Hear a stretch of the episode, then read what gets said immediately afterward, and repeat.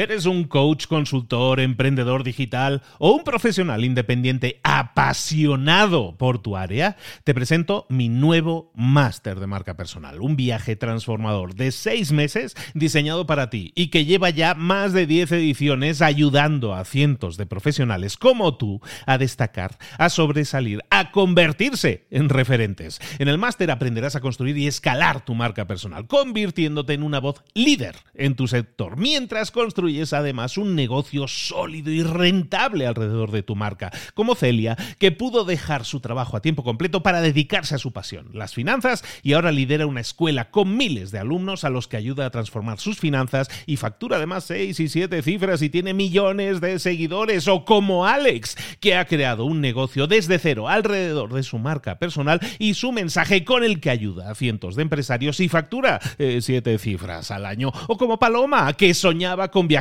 por el mundo y que ahora vive como nómada digital con cientos de miles de seguidores y más de 17.000 alumnos. Gracias al máster, su sueño pasó de ser una idea a una realidad rentable y reconocida. Este es el momento de que tú también dejes tu huella, de influir y de vivir por fin de tu pasión. Visita librosparaemprendedores.net barra marca y descubre muchas más historias de éxito de gente que confió en nuestro método. En junio comenzamos además la nueva generación y añadimos más novedades, más servicios y más soporte que nunca. Únete a la élite de profesionales que ya están cambiando sus vidas. ¿Estás listo? ¿Estás lista para desarrollar tu marca personal y ser nuestra próxima historia de éxito? Pues visita librosparaemprendedores.net barra marca y comencemos. ¿Te gustaría ser capaz de cambiar algo en tu vida? ¿O de cambiarlo todo en tu vida? En definitiva, ¿te gustaría ser capaz de cambiar? De hacer cosas diferentes, de, de, hacer cosas mejores. Sabes que tienes el potencial para hacerlo, pero sin embargo, no estás pudiendo alcanzar ese potencial. ¿Te gustaría saber cómo hacerlo? Esta semana en Libros para Emprendedores continuamos con el resumen de un fantástico libro que se llama Despertando al Gigante Interior, un libro de Tony Robbins que vamos a rematar en este segundo episodio dedicado a este libro en el que vamos a ver la segunda y tercera parte, pero lo vamos a ver para que puedas pasar a la acción, con acciones específicas que puedes ejecutar en tu vida para obtener ese cambio, para provocar ese cambio. Lo vamos a ver aquí y ahora en Libros para Emprendedores. Sin más, ¡Comenzamos!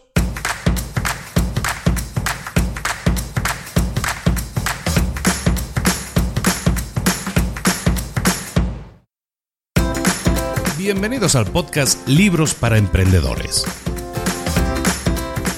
Para alcanzar el éxito en cualquier negocio que quieras emprender, debes formarte, debes estudiar, aprender para emprender. Y para ello, no hay nada mejor que un libro.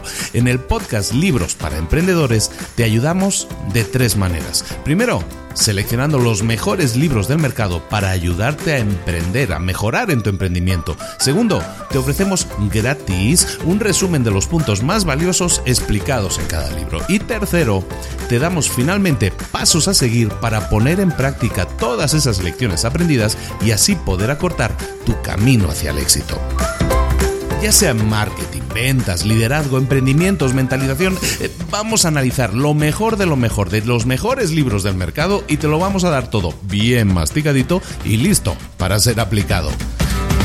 Soy Luis Ramos, empresario y emprendedor, y voy a acompañarte, si me lo permites, en este camino. Sin más, comenzamos. Muy buenas a todos, bienvenidos una semana más a Libros para Emprendedores. Aquí estamos de nuevo. Eh, sí, ha sido una pausa, lo siento, pero es que la verdad, a veces uno tiene que parar y repensar las cosas. Y, estábamos como lanzados en una, en una vorágine que cosas han funcionado y qué cosas no han funcionado, y hay cosas que no han funcionado. Y vamos a seguir adelante, y vamos a seguir ahora sí ya con la periodicidad, espero que habitual. Y regresamos ahora sí rematando nuestro libro, que era el episodio número 100, que era eh, Despertando el gigante interior. The Awaken the Giant Within es un libro de Tony Robbins. Tony Robbins ya hemos hablado de él, lo recordamos para todas aquellas personas que estén escuchando este episodio y no hayan escuchado el anterior, les recomiendo que vayan al episodio anterior, el episodio 100, porque ahí pues van a obtener la primera parte del libro. Lo que estamos haciendo es rematar en este libro eh, eh, la segunda y tercera parte de este libro. Este libro es, eh, es, es un libro muy denso, es muy gordito, tiene como 700 páginas en la, en la versión que yo tengo. Es un libro muy denso en ese sentido, pero sobre todo es un libro que pretende motivarte, te pretende dar herramientas para que puedas efectuar cambios en tu vida. Este es el, aspecto fundamental. Hay gente que está eh, en letargo, que está dormitando, que está en piloto automático y lo que buscamos es despertarla, lo que buscamos es activarla, lo que buscamos es que se provoquen, que se realicen cambios en la vida de esa persona para que así pueda vivir la vida al máximo.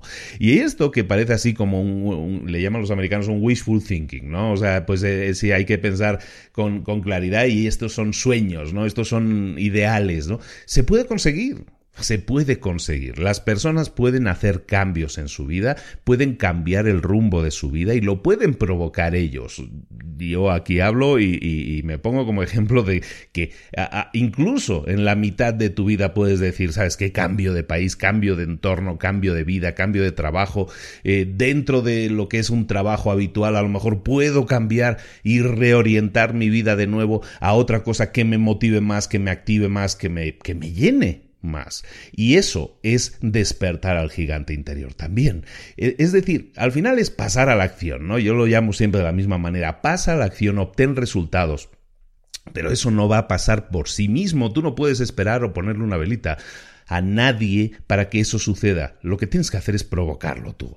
Toda tu energía, todas tus posibilidades, todo tu potencial está dentro de ti y tienes que ponerlo en marcha, tienes que activarlo. Lo que vamos a ver en este libro, en esta segunda parte del libro, es entonces lo que en el libro es la parte 2 y parte 3, que básicamente es eh, práctica, práctica y práctica. Acciones específicas que tú puedes hacer para cambiar unos aspectos muy concretos de tu vida. Lo que vamos a hacer es eh, irnos ya directamente, entramos con el resumen del libro y nos vamos a la parte número 2. La parte número 2 del libro se llama toma el control. Tomar el control, pues ahora sí es eh, lo que decíamos, ¿no?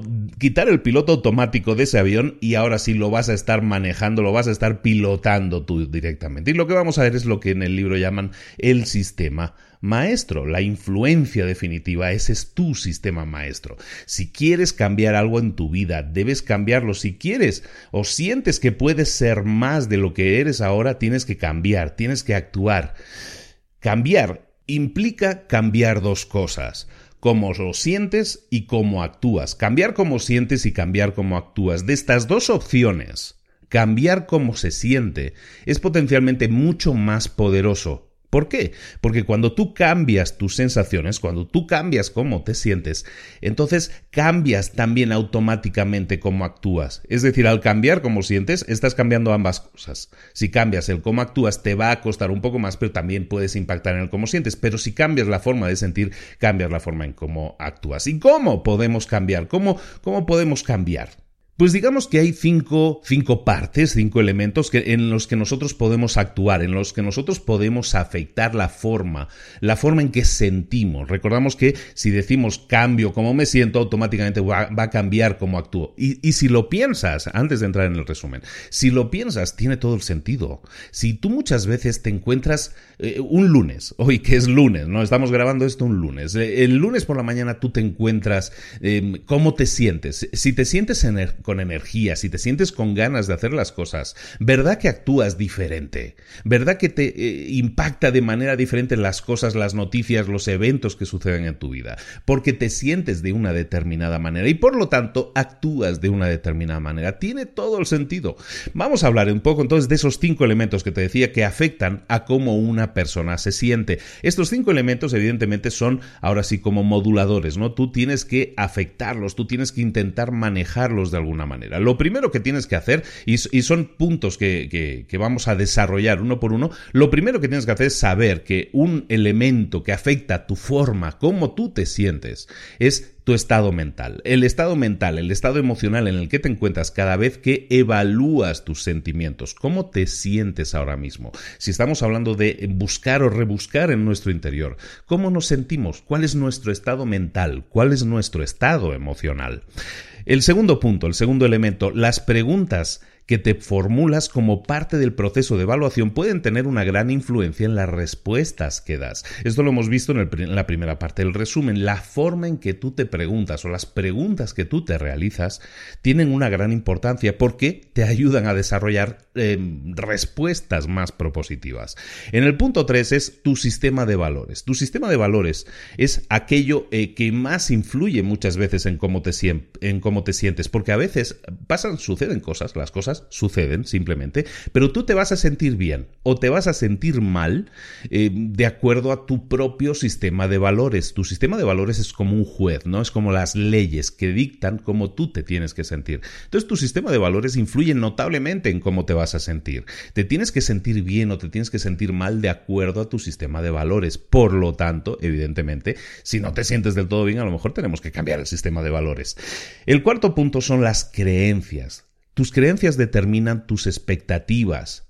Y tus expectativas al final son las que te están proporcionando las bases para, para, realizar cualquier tipo de evaluación. Tus creencias determinan tus expectativas. Recuérdalo. Si tú crees en algo, si tú esperas, eso, eso va a generar un yo espero tal cosa. Y eso te va a proporcionar bases que a veces pueden estar bien y a veces pueden estar mal, pueden ser equivocadas a la hora de construir un mejor yo, que es lo que estamos buscando con, este, con el resumen de este libro.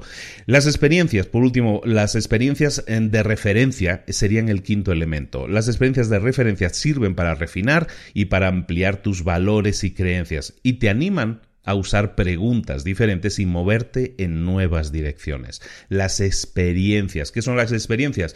Pueden ser las experiencias propias o las experiencias ajenas, las experiencias que tú has vivido o las experiencias que ves que otras personas han vivido. Y eso te sirve para afinar lo que decimos, tus valores y tus creencias. Muchas veces tú no has vivido una experiencia, pero te han dicho es que eso es muy peligroso o este animal es muy peligroso y te va a morder. Entonces automáticamente eso es una experiencia de referencia para ti. No la has vivido, o a lo mejor sí, pero no la has vivido, no tienes por qué haberla vivido.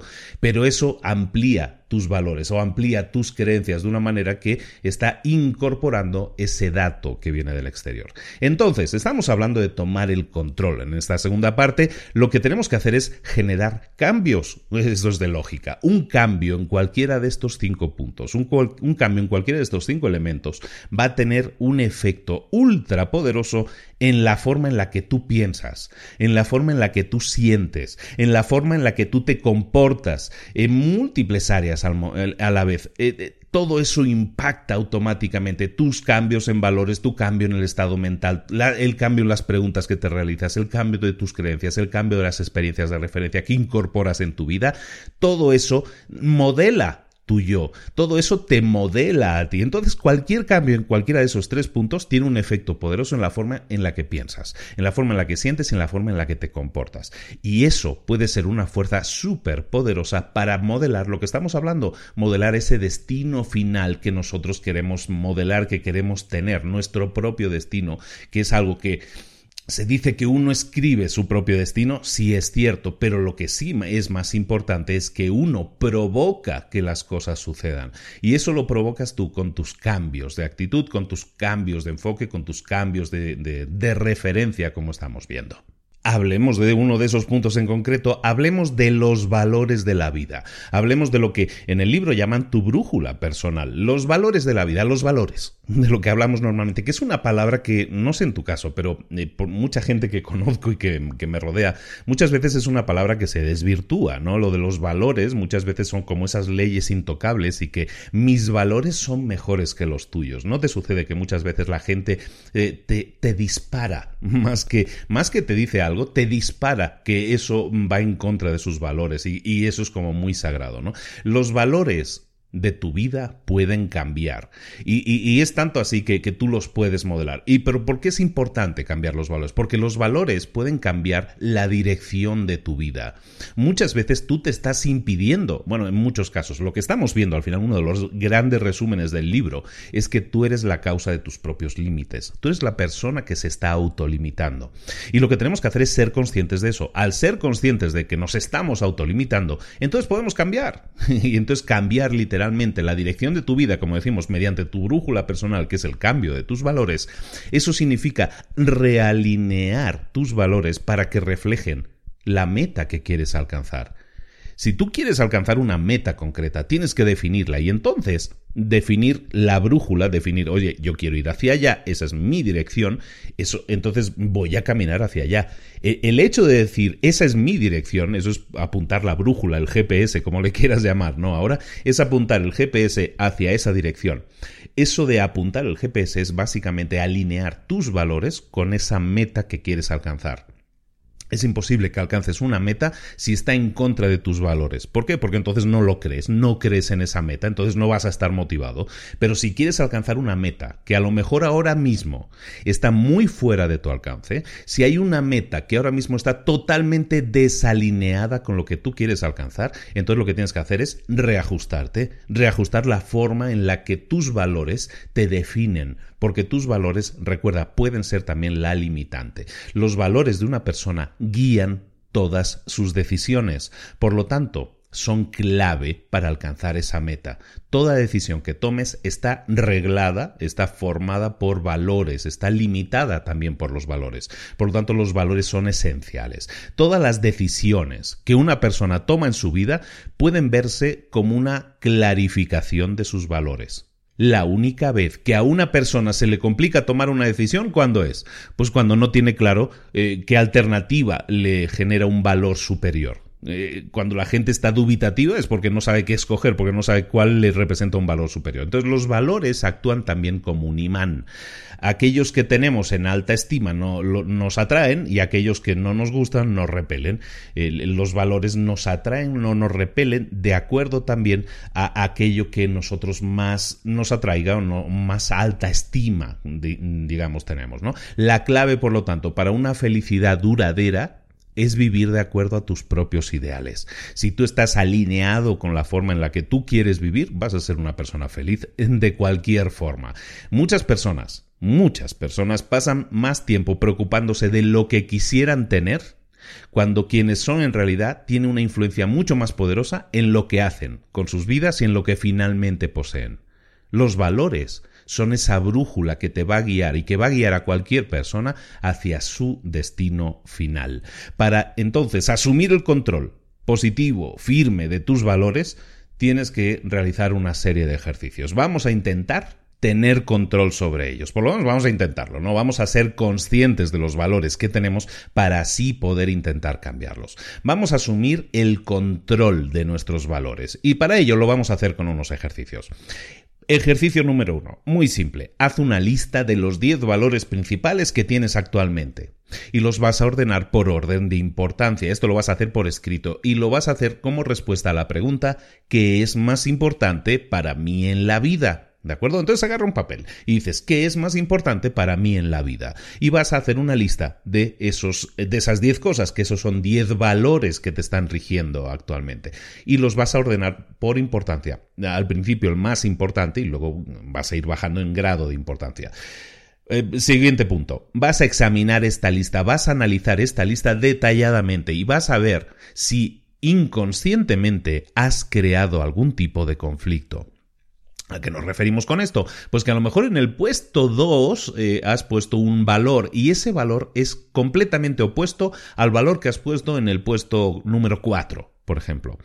Eso es un problema, eso es un problemón, porque, porque son tus valores, los dos son valores que tú estás utilizando en tus decisiones, pero si esos valores son opuestos, si esos valores entran en conflicto el uno con el otro, entonces ¿qué sucede? Que tú no puedes tener una capacidad de tomar decisiones sana. ¿Por qué? Porque siempre que tomas una decisión eh, hay algo que entra en conflicto, o es un valor o es el otro, entonces siempre tus decisiones te generan conflictos y eso no es saludable, no es bueno Entonces lo que estamos haciendo en esta segunda parte del ejercicio es decir, oye, mm, tengo aquí algún conflicto, lo voy a analizar. Oye, pues sí, la verdad es que sí tengo un conflicto. Ahora, siendo conscientes de ellos, ya tenemos que actuar, tenemos que ver cómo eliminarlos, cómo evitar esos conflictos y simplemente ser conscientes de ello para decir, ¿sabes qué? Esto que estoy, que tengo en mi cabeza no está bien. Tengo que ajustarlo, tengo que hacer esos ajustes necesarios. ¿De acuerdo? El, siguiente punto, no hemos terminado. Esa es la primera parte. Hacemos la lista de los 10 valores, los ordenamos y luego pues vemos si hay algún conflicto y los eliminamos. Punto siguiente es escribe la respuesta a esta pregunta y esta es, esta es, una nueva lista que vas a hacer. Esa nueva lista es cuáles tienen que ser mis valores para poder alcanzar la meta que deseo y me merezco. Cuáles tienen que ser mis valores para poder alcanzar la meta que deseo y me merezco. Eso es fundamental. Una cosa, la, primera lista que hemos hecho es la lista de mis valores actuales, como son ahora. Y luego he puesto aquí como la lista de los Reyes Magos, ¿no? O sea, la, la lista de los regalos. Y son los valores que yo necesito o creo que necesito tener para alcanzar la meta que yo quiero alcanzar. Entonces voy a hacer esa lista, voy a escribir esa lista, los valores que necesito tener para alcanzar la meta que tengo en mente. Hago esa segunda lista. Perfecto. Cuando lo hayas hecho, vas a hacer una tercera lista todavía. Esto es muy de listas todo. ¿eh? La tercera lista que te pido que hagas es que crees una lista de los valores que puedes aspirar a alcanzar mediante tus propias acciones. Tus propias acciones determinan los valores que puedes tener. Entonces escoge en una tercera lista qué valores son aquellos que dependen solo de ti que solo tú puedes utilizar y que, que no dependes de nadie, que no hay una tercera persona que es que no puedo tener esto, no puedo alcanzar mi meta porque dependo de una tercera persona. Bueno, hay cosas que dependen solo de ti. Entonces haz en esa lista una lista de aquello que dependa de tus propias acciones, los valores que dependen de tus propias acciones. Lo que suele suceder es que esta tercera lista eh, normalmente es el resultado de combinar tus valores actuales, la lista 1, con aquellos valores adicionales que se requieren para alcanzar las metas, que es la lista 2. ¿De acuerdo? Entonces la lista 3 va a ser normalmente un remix de la lista 1 y la lista 2. Recordemos, la lista 1 de valores son los valores actuales, la lista 2 es los valores necesarios para alcanzar la meta. Y la lista 3 son los valores que dependen de mí mismo o de mí misma para alcanzar esas metas. ¿Cuáles valores dependen de mí? Normalmente va a ser una combinatoria de los dos. Los valores pueden ser de dos tipos, recuerda esto. Aquellos que buscas tener y aquellos que quisieras evitar. Puedes repetir este mismo ejercicio que acabamos de hacer con la lista de valores que quieres evitar también en tu vida y eso te va a dar una perspectiva súper completa de lo que son los valores en tu vida, los valores que buscas y los valores que buscas evitar. Sin embargo, muchas veces la mayoría de personas viven con una serie de reglas que hacen que la gente se sienta bien o mal. Y esto es un aspecto fundamental. Nosotros a veces nos sentimos bien o mal basado, no muchas veces, siempre nos sentimos bien o mal de acuerdo a una serie de reglas. Las cosas que nos suceden a veces nos pueden hacer sentir bien o nos pueden hacer sentir mal.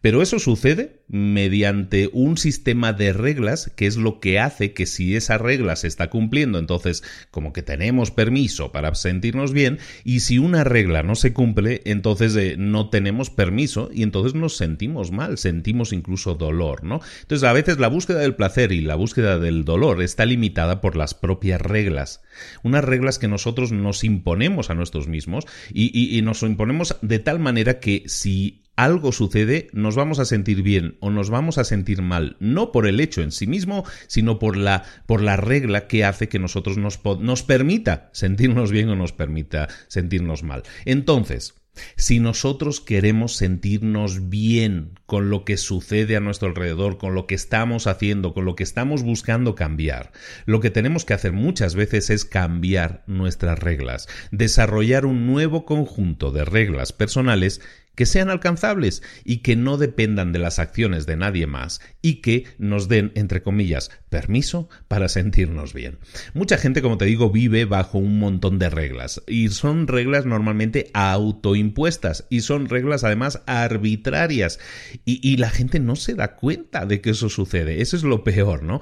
Bueno, de hecho, peor todavía, mucha gente tiene más reglas para cosas que los hacen sentir mal que para las cosas que los hacen sentir bien. Eh, y si eres y si empiezas a analizar tu vida muchas veces, sobre todo los que ya tenemos una edad y que venimos de una determinada cultura y de una determinada forma de educación, las reglas que nos autoimponemos porque así tiene que ser o porque así ha sido toda la vida, son reglas limitantes, son reglas que no buscan hacernos sentirnos bien. Entonces, cuando eso sucede, todas las apuestas están en nuestra contra. El, nuestro sistema interno de reglas o el sistema interno de reglas de muchas personas es una colección de conocimiento que hemos recogido de diversas fuentes, de, diversas, de diversos datos. Esa colección que nosotros llamamos reglas eh, está más destinada normalmente en la mayoría de los casos a cosas o arreglar cosas que nos hacen sentir mal. Lo que deberíamos hacer, o un acercamiento más positivo y más positivo, más racional incluso, es el de tener un control firme, un control positivo sobre nuestro propio sistema interno de reglas. El objetivo aquí es crear un número de reglas que sean empoderadoras, que nos hagan sentir bien, y tener un número mucho más limitado de reglas que nos hagan sentir mal tenemos que rediseñar ese conjunto de reglas que nos hacen sentir bien y que nos hacen sentir mal. Las reglas positivas deben centrarse en cosas sobre las que tenemos el control nosotros, en vez de definir eventos aleatorios de la vida y que esos eventos son los que, de acuerdo, forman parte de nuestras reglas, son, forman parte de las reglas. Para definir tus propias reglas, para definir la forma en la que tus reglas van a hacerte sentir bien o hacerte sentir mal. Tienes que definirlas, redefinirlas, como estábamos diciendo, para definir tus propias reglas. Punto uno, diseña tus reglas de forma que tú estés siempre en control y que el mundo exterior tenga muy poco efecto en cómo te puedes sentir. Las reglas que te hacen sentir bien o las reglas de hecho que te hacen sentir mal tienen que partir de ti, no tienen que depender de circunstancias o personas externas. Punto 2. Tienes que desarrollar un sistema de reglas que haga extremadamente fácil que te sientas bien y que haga excepcionalmente difícil que te sientas mal. Punto 3 que los, los, activadores de cada una de esas reglas estén todos bajo tu control. Es decir, lo que activa que se, lo que hace que se active una regla, que sea algo que tú provocas. De esa manera tú siempre vas a tener el control de cómo te sientes. Eh, punto 4. Evita toda regla conflictiva tienes que asociar altos niveles de dolor con cualquier regla antigua y que no sea buena para ti, que no sea empoderadora, y lo tienes que hacer es reemplazarlas con reglas positivas que tengan asociadas niveles intensos de placer. lo hemos visto en la primera parte del resumen, el, tema del placer y del dolor. Lo que vamos a hacer es asociar niveles de dolor con reglas antiguas y que queremos eliminar porque no son buenas, y lo que vamos a hacer es asociar mucho placer con reglas positivas, las nuevas reglas que queremos eh, aplicar en nuestra vida. Quinto punto. Debemos dedicar tiempo a comunicar y explicar adecuadamente nuestro sistema de reglas a todos aquellos que estén cerca de nosotros. Tenemos que pedirle a la gente que está a nuestro alrededor que sepa lo que está sucediendo en nuestro interior. Tenemos que decirle a esas personas que necesitamos su ayuda. Necesitamos su ayuda para vivir la vida mediante este nuevo conjunto de reglas. Tienen que saber que tú estás cambiando. Y entonces, eh, no les estás pidiendo permiso, no va por ahí, es simplemente informarles a los que están a tu alrededor qué cosas están cambiando en tu vida. Eso es necesario para que tú te sientas más cómodo o más cómoda también en tu entorno, porque tu entorno no cambia, no cambia de golpe, pero sí tus reglas, tu interior sí cambia. Entonces, eso tienes que informarle a la gente, pues si no la gente va a decir, tipo, ahora qué le pasa, está raro, ¿no? Bueno, entonces tienes que informar a la gente de que ese nuevo conjunto de reglas es el que estás buscando incorporar en tu vida. Los cambios que estás incorporando son para sentirte bien, para sentirte mejor, para crecer, para desarrollarte. En definitiva, para que te ayuden a alcanzar tus metas. Pero ya lo hemos comentado, lo hemos ya mencionado en el episodio de hoy. Eh, los valores, nuestras creencias, todas estas reglas eh, se definen a partir de nuestras referencias. que son esas referencias? Lo hemos comentado antes, ¿no? Son experiencias personales, son a veces no tienen que ser experiencias personales, o sea, son cosas que te han sucedido en la vida, pero también pueden ser experiencias personales de otras personas que tú no hayas vivido personalmente, pero a lo mejor has oído de ellas o has leído sobre esas experiencias de otras personas personas. Y eso, eso forma parte de nuestra biblioteca de referencia. Y esas referencias son las que hacen que nosotros tengamos unos valores u otros, porque esa biblioteca es la que nosotros tomamos, pues, para saber cómo tenemos que reaccionar en determinadas ocasiones. Entonces, cuanto mayor sea el número de referencias de calidad que tú tengas, más efectivo será la forma en que tomas decisiones en tu propia vida. Repito, cuanto mayor sea el número de referencias, más efectivo serás a la hora de tomar decisiones. Entonces, para aumentar tu calidad de vida, para, eh, para, que tus decisiones sean mejores, para que puedas tomar mejores decisiones, entonces debes hacer un esfuerzo consciente y consistente por expandir tus referencias, por expandir las referencias que tienes actualmente. Es decir, esa biblioteca de referencias que tú tienes, tienes que hacer que sea lo más amplia posible.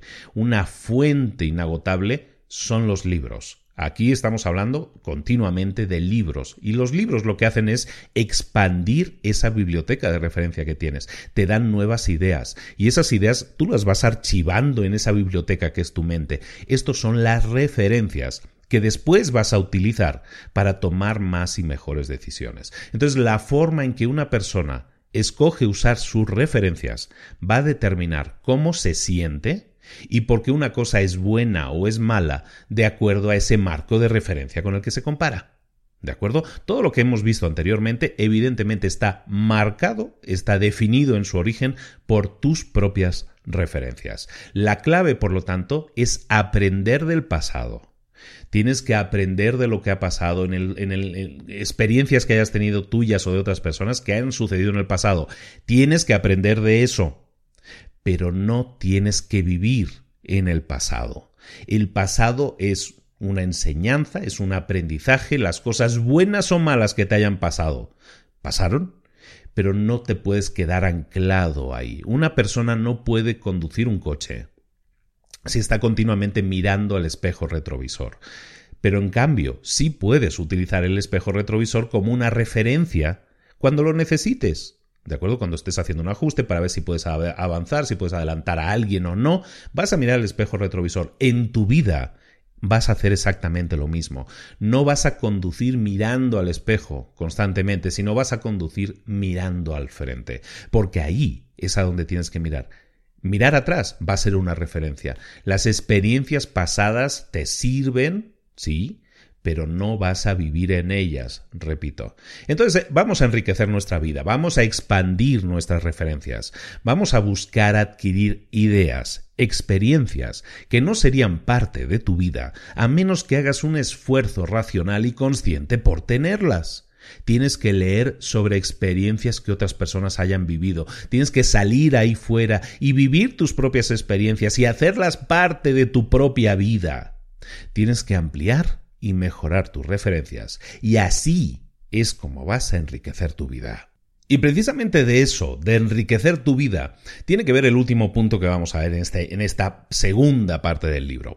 Y es que vamos a hablar de la identidad. Nosotros forjamos nuestra propia identidad. ¿Y qué es la identidad de una persona? Bueno, la identidad de una persona son las creencias que utilizamos para definir nuestra propia individualidad. Son las creencias que nos definen como persona única. Es lo que te hace esa persona única a todos los demás. Tu identidad tiene una influencia directa en cómo escoges utilizar tus capacidades. Entonces es importante que sepas cuál es tu identidad y que la definas y que la moldees de la forma adecuada, para que así puedas escoger utilizar tus capacidades de la forma más constructiva. La identidad de una persona define su vida, define la, define la visión que tiene de sí misma. Por lo tanto, la identidad es una clave primordial en las acciones futuras de esa persona. Para ser una mejor persona, por lo tanto, debes crear una nueva y más poderosa identidad de ti mismo. Debes salir ahí fuera y vivir esa identidad que has escogido. La mayoría de las personas considera que sus identidades han sido moldeadas única exclusivamente por sus experiencias.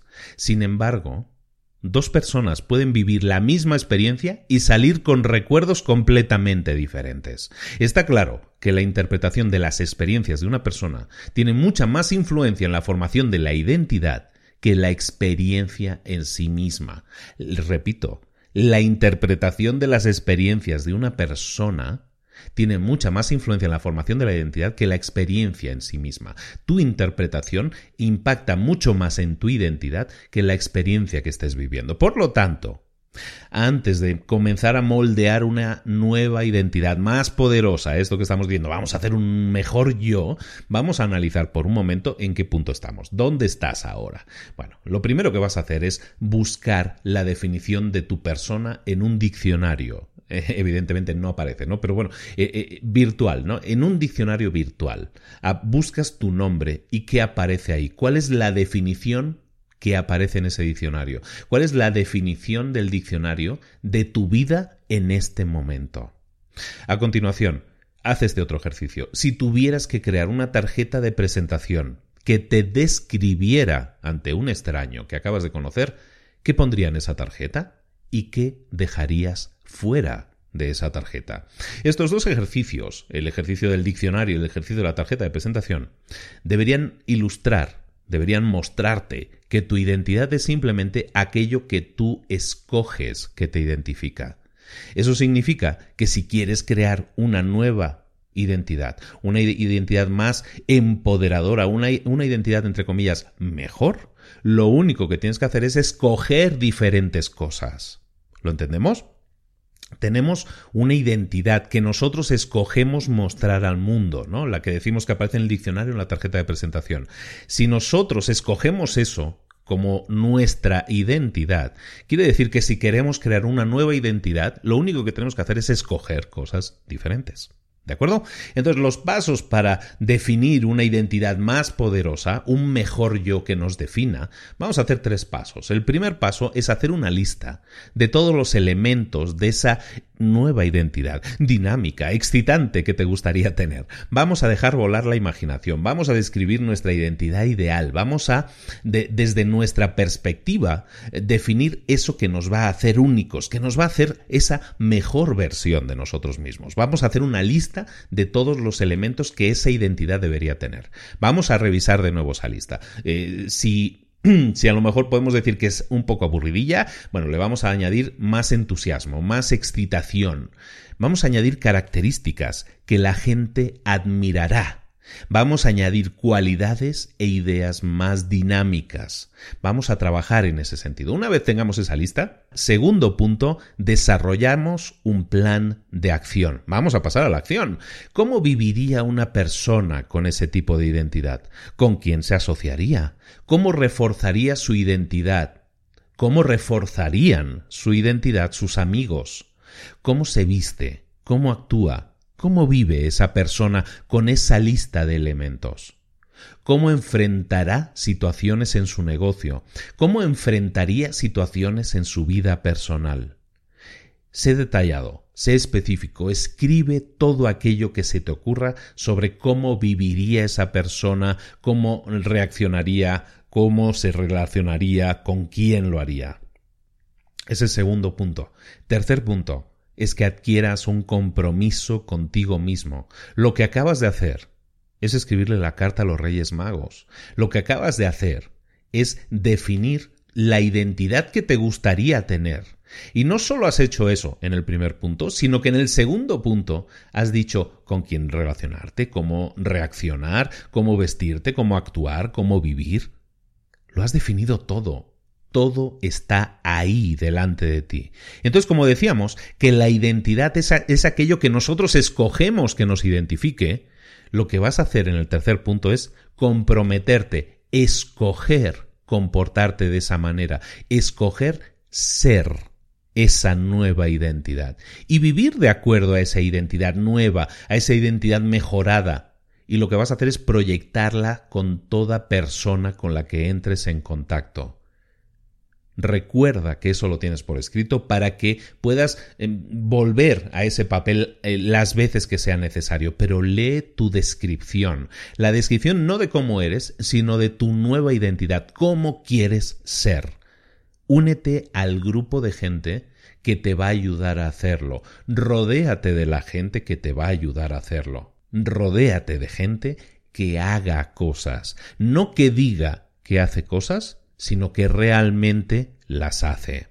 La mayoría de personas somos prisioneras del pasado, más de lo que quisiéramos admitir, la verdad. En realidad la gente lo que puede hacer es dedicarse a expandir, dedicarse a mejorar, y eso es lo que deberíamos hacer todos trabajando en nuestras identidades, creando una mejor versión de nosotros mismos, diseñar esa mejor versión, como acabamos de decir, y entonces sí, comprometernos a vivir de acuerdo a esa mejor versión.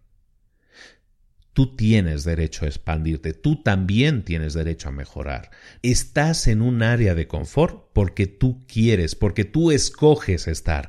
Esa es tu identidad. Podemos trabajar en una nueva identidad, en una mejor versión de nosotros mismos, si podemos.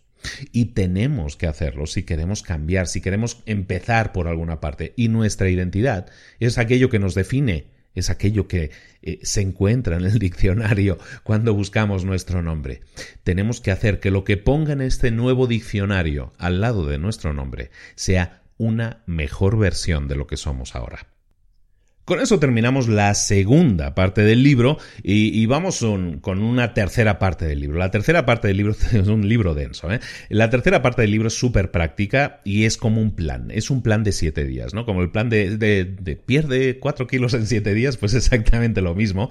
Pero este es un plan que se llama siete días para configurar tu vida. Y es de alguna manera una un compendio de todo lo que hemos visto en el libro, basado en, todas las enseñanzas, en los cambios y en todo aquello en lo que tenemos que fijarnos para cambiar y ver cómo cambiarlo, ¿no? Entonces vamos a hacer eh, un plan de siete días. En el día uno vamos a hacer una determinada cosa, nos vamos a concentrar en un determinado tema, en el día dos en otro, en el día tres y así sucesivamente. Entonces eh, empezamos con el primer día y en el primer día para configurar nuestra vida vamos a hablar del destino emocional. Vamos a intentar eh, tener control sobre nuestras emociones. Vamos a intentar dominar eso, que es algo que, cuesta, que cuesta mucho porque nos dejamos llevar, ¿no? Como habíamos visto en el resumen anterior. Bueno, la tarea del día, esto me recuerda mucho a lo que hago en Mentor 365, ¿no? En el otro podcast. Pues la tarea del día, de este primer día para configurar tu vida y para tener un mayor control emocional es lo primero, escribir todas las emociones que experimentas en una semana promedio. Listar todos los eventos o situaciones que activan esas emociones y a continuación idear un antídoto para toda emoción negativa y emplear la herramienta adecuada para responder a esa activación.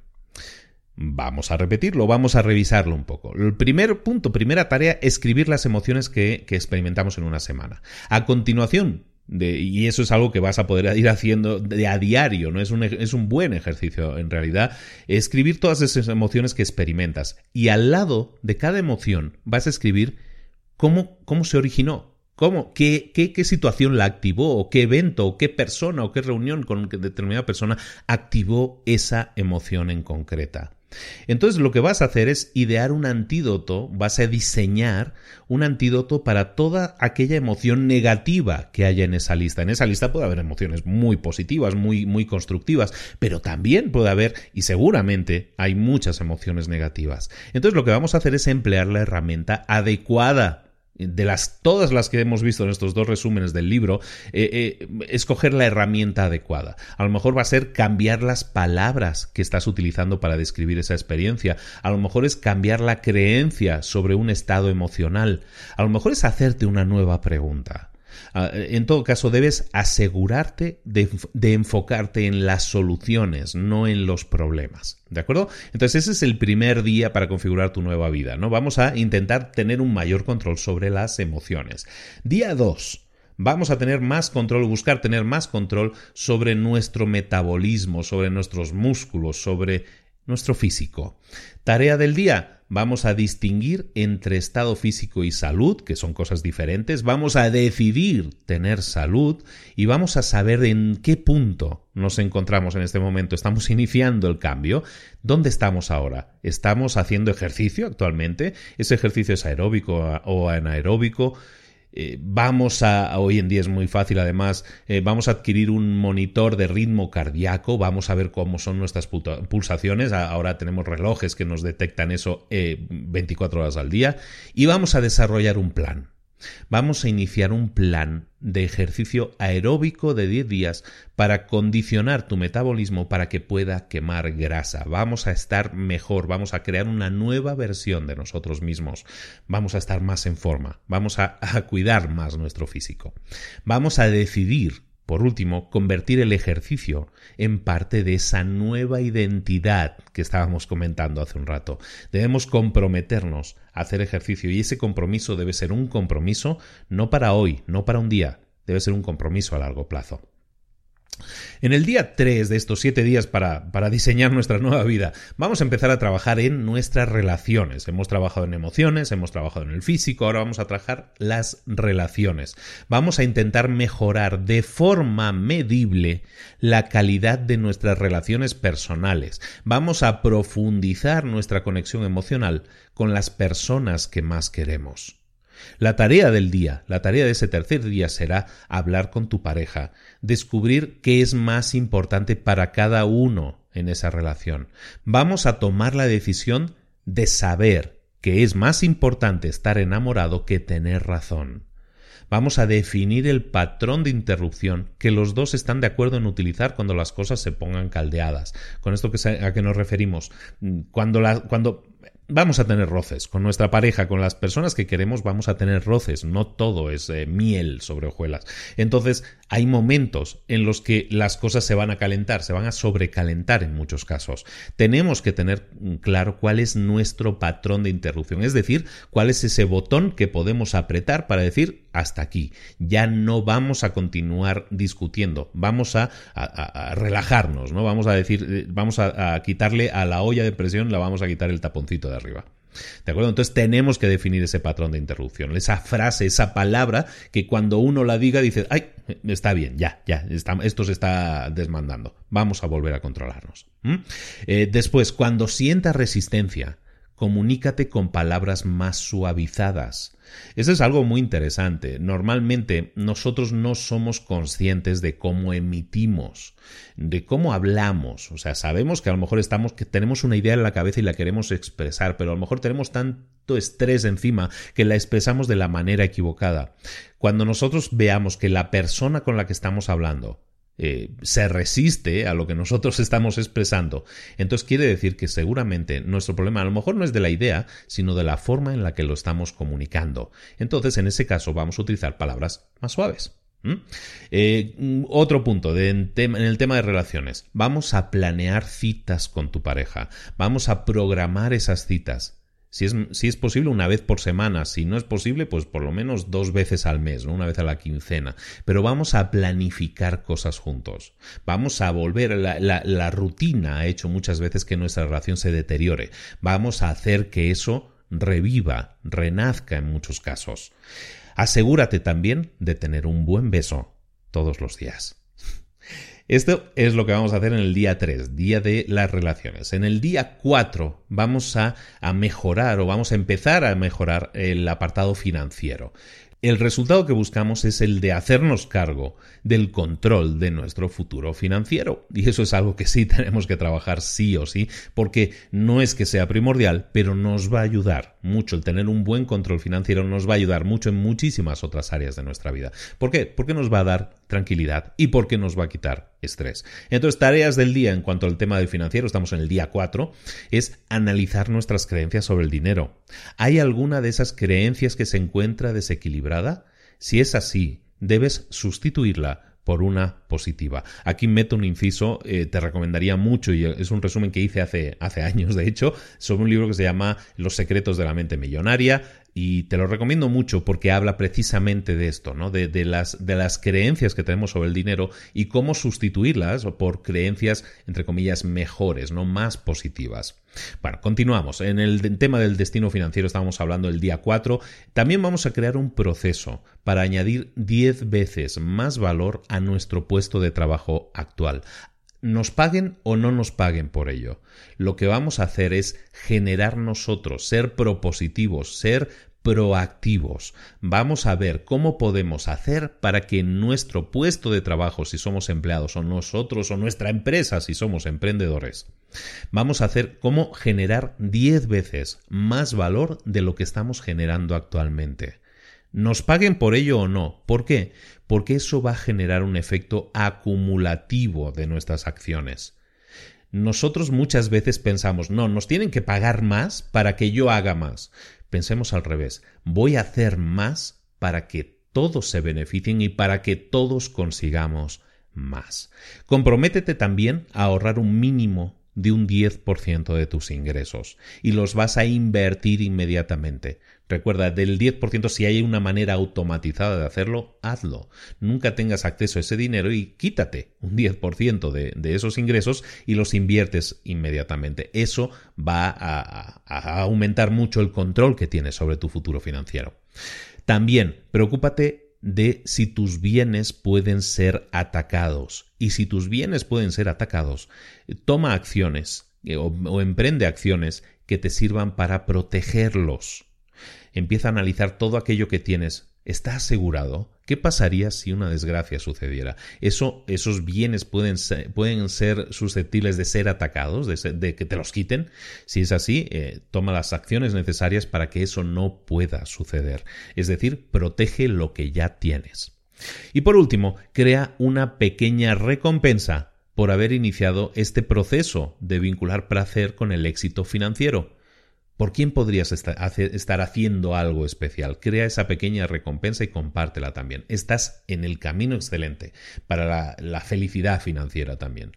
El quinto día para cambiar nuestra vida es el día de ser impecables. Y esto tiene mucho que ver también, que te recomiendo otro libro que también hemos visto, que se llama Los Cuatro Acuerdos de Miguel Ruiz, en el que hablan también de este tema, ¿no? ¿Qué buscamos con ser impecables? O en este día 5, ¿qué es lo que vamos a buscar? Vamos a asegurarnos de que vivimos en consonancia con los valores con los que nos hemos comprometido y vamos a medir si estamos alcanzando o no ese valor de forma diaria. La tarea del día o la primera tarea es hacer una lista de los estados de ánimo que quieres experimentar en ese día. No de los que has experimentado, sino de los que te gustaría experimentar en el día. Y lo que vas a hacer es de alguna manera comprometerte a experimentarlos cada día. Que sea una lista larga, que sea una lista rica, variada, también para que tu vida sea larga, rica y variada. Lo que vas a hacer es escribir al lado de cada uno de esos estados de ánimo que te gustaría vivir, que te gustaría experimentar, vas a escribir al lado de cada uno de esos estados de ánimo una frase que describa ¿Cómo sabrás que lo estás haciendo? Es decir, estarás definiendo las reglas para alcanzar esos estados. Por ejemplo, si tú quieres un estado de ánimo que pones en la lista es alegre, bueno, pues entonces eh, al lado vas a decir, pues yo estoy alegre o soy alegre cuando le sonrío, cuando le sonrío a la gente. O si pones en la lista en agradecido, quiero experimentar el estado de ánimo de estar agradecido, al lado vas a poner, por ejemplo, eh, eh, pues me siento agradecido cuando recuerdo las cosas buenas que tengo en la vida. ¿De acuerdo? Entonces vas a proponerte cumplir con esos estados de ánimo, eh, los estados de ánimo que hayas puesto en tu lista al completo y a diario. Es una lista que te propone el libro que lleves siempre contigo, que la estés revisando continuamente y que vayas marcando en esa lista aquellos estados de ánimo que hayas experimentado en el día. Ánimos positivos, estados de ánimo positivos. ¿De acuerdo? Eso te va a hacer ser mucho más consciente de las cosas que quieres en tu vida y de las cosas que no estás teniendo en tu vida y te vas a forzar a decir, ah, mira, todavía no he estado agradecido en el día de hoy, todavía no he estado alegre en el día de hoy. ¿De acuerdo? Eh, todo eso te va a ayudar a ser más consciente de tus estados de ánimo y eso te va a servir para cambiar los valores, las acciones que estás realizando. Debes proponerte cumplir con tus estados de ánimo, con esa lista de estados de ánimo al completo y a diario. Es una lista que vas a llevar siempre contigo, que la vas a revisar continuamente y que vas a ir marcando en esa lista aquellos estados de ánimo que hayas experimentado. Recordemos que son estados de ánimo positivos, cosas que quieres experimentar que están bien. Entonces, si tú ya estás definiendo estados de ánimo que quieres vivir, que quieres experimentar, preocúpate de experimentarlos, preocúpate de, de ya que has definido esa mejor versión de tu día, vamos a ocuparnos de conseguirlo. Si nos eh, hemos sentido alegres en el día, lo tachamos, ya hemos estado alegres, perfecto, mm, sensación positiva superada. Ahora, ¿no hemos estado agradecidos todavía? Bueno, pues vamos a ver cómo podemos sentirnos agradecidos. Resulta que al lado de agradecido has puesto, me siento agradecido cuando recuerdo cosas que buenas que tengo en la vida. Bueno, pues voy a preocuparme de pensar en cosas buenas que tengo en la vida y voy a sentirme agradecido por ello. Y entonces sí, ya me he sentido agradecido, perfecto, lo tacho. Vamos a ocuparnos de que esa lista larga la vivamos todos los días. Esto es fundamental, sentirse bien parte de uno mismo y es algo que cuando estamos en la situación en la que muchos estamos, a lo mejor nos tenemos que forzar, pero es necesario. Ahora sí, sexto día, ya estamos terminando con esta semana, en, en, la, en esta tarea, en lo que buscamos aquí, el objetivo que buscamos aquí es dominar nuestro tiempo, dominar el tiempo. Vamos a aprender a utilizar el tiempo a nuestro favor en vez de permitir que defina nuestros niveles de satisfacción o de estrés. Vamos a dominar el tiempo. La tarea del día, vamos a comenzar a explorar explorar el cambiar los marcos de tiempo. Cuando sientas presión por las urgencias del presente, te vas a detener y vas a pensar en el futuro de una forma que sea empoderadora. Cuando te sientas presionado por el presente, vas a pensar de formas empoderadoras en el futuro. Vas a cambiar el marco de tiempo. ¿Para qué? Para que tu marco de referencia también cambie. Entonces la presión que sientes, porque ahora mismo parece que no puedes ni respirar, puedas respirar de nuevo porque sabes que esto es parte de un marco de referencia mucho más amplio. Vamos a aprender a distorsionar el tiempo deliberadamente. Vamos a hacer cosas que a lo mejor hay una cosa que hacemos que nos lleva mucho tiempo completarla, le vamos a añadir otro componente que, que acelere nuestra percepción del tiempo. ¿no? Un ejemplo muy típico y mucha gente que, que me escucha lo, lo, vive es, por ejemplo, correr y escuchar un podcast, ¿no? O ir en coche y escuchar un podcast, ¿no? Eso distorsiona el tiempo porque hace que el tiempo que antes era si estabas en, corriendo y a lo mejor se te hacía aburrido o estabas en el coche y estabas en un atasco y se te hacía muy aburrido, resulta que a lo mejor escuchando un podcast o escuchando música o escuchando algo positivo, resulta que la percepción del tiempo cambia. ¿De acuerdo? Lo estamos distorsionando porque ese tiempo que se nos hacía eterno resulta, uy, pues ahora me lo he pasado muy bien escuchando algo propositivo. ¿De acuerdo? Y vamos a escribir también una lista de, tarea, eh, de tareas en, en las que vamos a priorizar de acuerdo a importancia, no a urgencia. El dominar el tiempo es un tema que del que hemos hecho hincapié muchas veces, el dominar el tiempo. Todos tenemos 24 horas, pero parece que a unas personas les cunde más el tiempo que a otras, y eso es simplemente porque están priorizando. Todos tenemos las mismas horas en el día, eso es un hecho, pero estamos priorizando por importancia, no por urgencia. Entonces, en este ejercicio que te dice aquí en el libro también, yo creo que es muy importante que lo hagas. En tu lista de tareas prioriza por importancia, no por urgencia. Y llegamos al último último día, el último día, ¿no? El último día, y llegó el séptimo día y descansó. Pues exactamente eso. En el séptimo día, y es, y es importante que también lo pongamos aquí y que lo recalquemos, porque a veces no lo hacemos lo suficiente, descansa y juega. Lo que buscamos aquí es eh, equilibrio. Lo que buscamos es generar equilibrio en nuestra vida. No podemos estar obsesionados todo el día, todos los días, todas las horas, con, con lo que sea que nos esté obsesionando. Tenemos que equilibrarnos, que buscar ese equilibrio. dedícate un día a la diversión. Dedícate un día a la semana a la, diversión, sé espontáneo, anímate, eh, haz algo que te permita salir de tu yo habitual, que es aquello que te generaría mayor excitación el día de hoy. Eh, planifícalo, Planifica cosas divertidas y déjate llevar incluso también por el impulso del momento. Pero sea lo que sea, disfrútalo al máximo. Descansa y juega. Y ese es el séptimo día. Entonces, como veis, eh, en, este, en estos ejercicios de la semana, de estos siete días, pues básicamente estamos trabajando mm, todas las áreas importantes y, y estamos buscando, intentamos buscar ese equilibrio. El libro termina con una cuarta parte. Hay una cuarta parte adicional, que es una parte, en realidad es muy corta, que habla del desafío definitivo. El desafío definitivo, te lo marco aquí, te lo, te lo recalco también, es asegurarte de vivir la vida al máximo. El desafío definitivo es experimentarlo todo. El desafío definitivo es pasarlo bien en la vida, disfrutar del proceso, pero también disfrutar de la meta, pero sobre todo disfrutar del proceso muchas veces nos centramos en una meta que queremos alcanzar y que, y que se ve súper dulce y para eso nos sacrificamos todo el camino, ¿no? Entonces, durante todo el proceso, que a lo mejor es la mayor parte de nuestras vidas, estamos sacrificados, porque buscamos nuestra meta y sabemos que la meta va a ser tan dulce y tan sabrosa que, que, vale la pena todas las amarguras. No pienses así de la vida. Disfruta del proceso también. Disfruta de la meta, evidentemente, pero también del proceso que te lleva a alcanzar la meta. Tienes que vivir la vida disfrutándola. Tienes, que ser espontáneo. Eh, tienes que también utilizar la sabiduría de la experiencia, como hemos visto. Tienes que seguir creciendo, aprendiendo y amando. Tienes que vivir cada día como si fuera el día más importante de tu vida. ¿Y sabes por qué? Porque realmente lo es. Cada día es el día más importante de tu vida. Vívelo como si fuera el último. Algún día será así. Entonces vive siempre al máximo para que te vayas habiendo vivido al máximo, habiéndolo experimentado todo y lo, y lo habiendo pasado habiendo pasado, habiéndolo pasado bien. Ahora no me salía.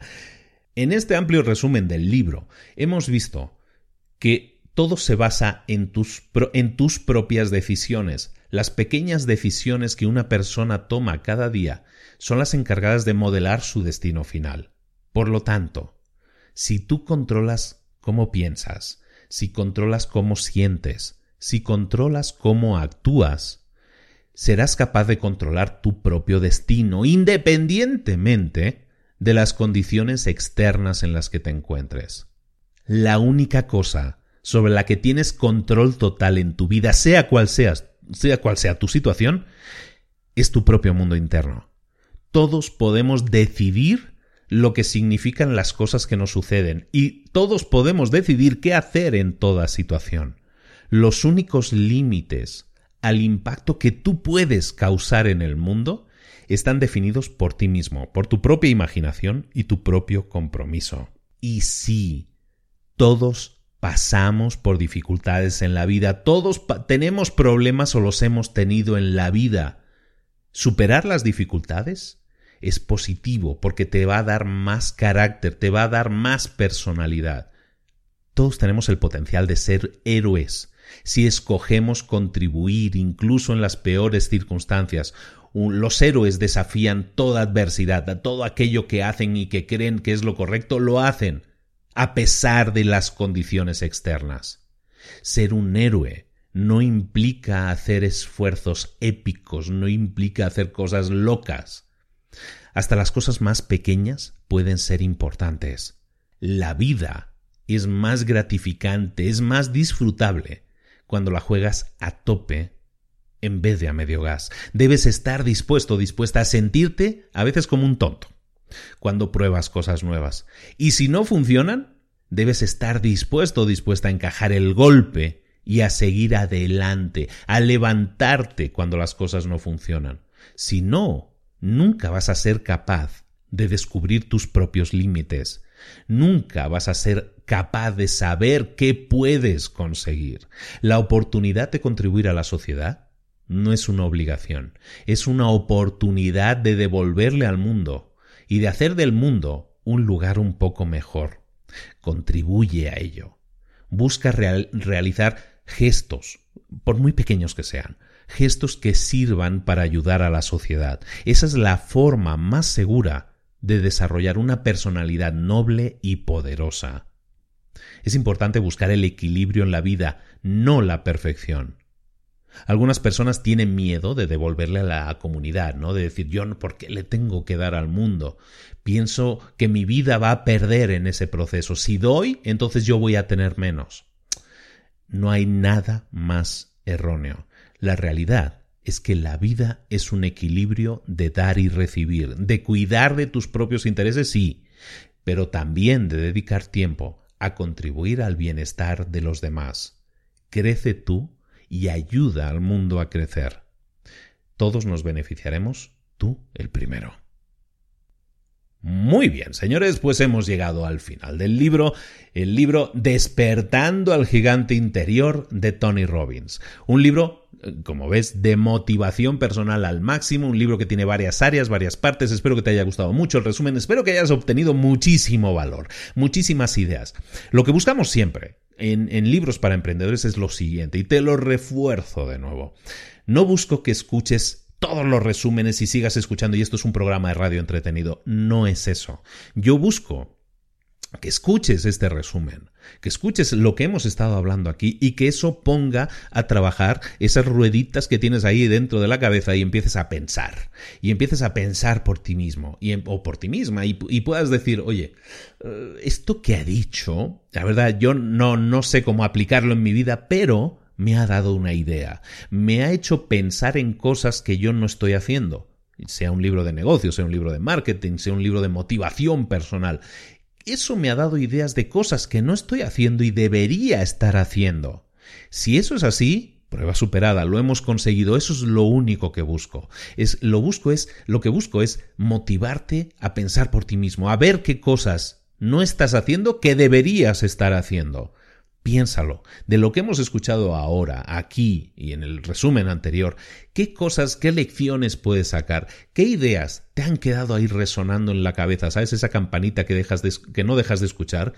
Piensa en eso. Piensa en esa campanita, piensa en esa idea que se ha quedado ahí clavada, ponla inmediatamente en acción. Grábate una nota de voz, envíate un mensaje, un correo electrónico, envíate lo que sea para no olvidarte de ella. No lo dejes caer en saco roto. Que este tiempo que has dedicado a escuchar este resumen sirva para iniciar una acción que pueda cambiar tu vida. Todo va a cambiar si haces cosas, si pasas a la acción, pero para hacerlo tienes que hacerlo así, pasar a la acción. Obtener resultados depende de tus acciones, todo empieza y termina en ti. Ponte en marcha, pasa a la acción, ponte las pilas, como digo en el otro podcast, y nos vemos la próxima semana con un nuevo resumen de libros para emprendedores. Muchísimas gracias por estar ahí, muchísimas gracias por la paciencia, una disculpa por las pausas, hay veces que uno tiene que repensar las situaciones y y, y, y, la verdad, hay veces que uno no, no, no, sé cómo explicártelo. Hay veces que tengo que hacer pausas. Tengo que hacer pausas. Este era uno de esos momentos para reflexionar sobre cosas, para reflexionar sobre el enfoque que quiero hacer de una serie de cosas y cosas que tienen que ver con mi trabajo, con mi vida y con la forma en que quiero impactar y a veces es necesario tomarse pausas para arrancar de nuevo con muchas más ganas, muchas más con mucha más velocidad, más energía y más enfoque. Espero que así lo entiendas. Por cierto, y antes de irme, si queda ahí alguien escuchando, una cosita más. Este, esta semana, de hecho, este sábado, si lo escuchas eh, ahora más o menos durante la semana en que se publica el podcast, este sábado 10 de noviembre 2018 voy a estar en Ciudad de México eh, dando un taller en vivo de cómo ser más productivo. Vamos a ver un montón de tácticas, de estrategias, vamos a hacer test de ver cosas que estamos haciendo mal y cómo las podemos mejorar, cómo podemos ser más productivos. Vamos a ver estudios súper recientes, vamos a ver datos, informaciones que te van a ayudar a ser más productivo. Ser más productivo te va a generar una mayor calidad y mayor cantidad de tiempo libre también. Vamos a hacer cosas positivas, cosas positivas con ese tiempo. Vamos a hacerte más productivo.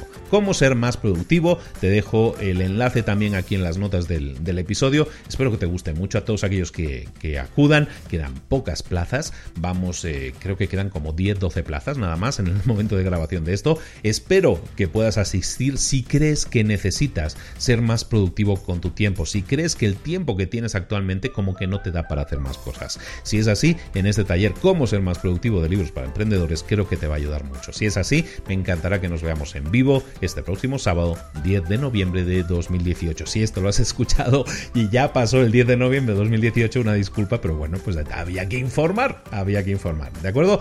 Muchísimas gracias. Como siempre, quien no se que, mucho se despide es que no se quiere ir. Bueno, ya, ya nos vamos, te dejo tranquilo. Espero muchísimas gracias por estar ahí, muchísimas gracias por el cariño, por la atención. Esto sigue en marcha, esto sigue adelante. Esto es Libros para Emprendedores. Nos vemos la próxima semana. Un abrazo de Luis Ramos. Hasta luego.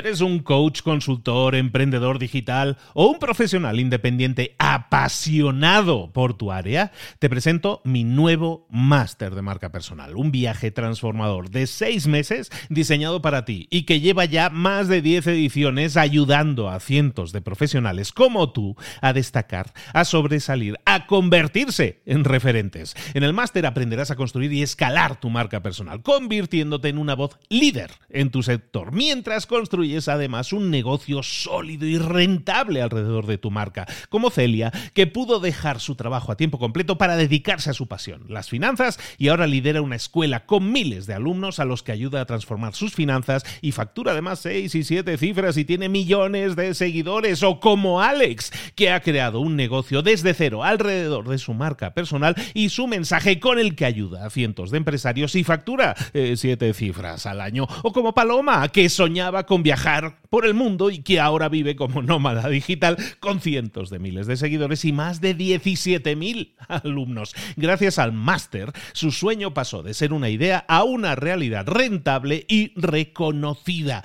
Este es el momento de que tú también dejes tu huella, de influir y de vivir por fin de tu pasión. Visita librosparaemprendedores.net barra marca y descubre muchas más historias de éxito de gente que confió en nuestro método. En junio comenzamos además la nueva generación y añadimos más novedades, más servicios y más soporte que nunca.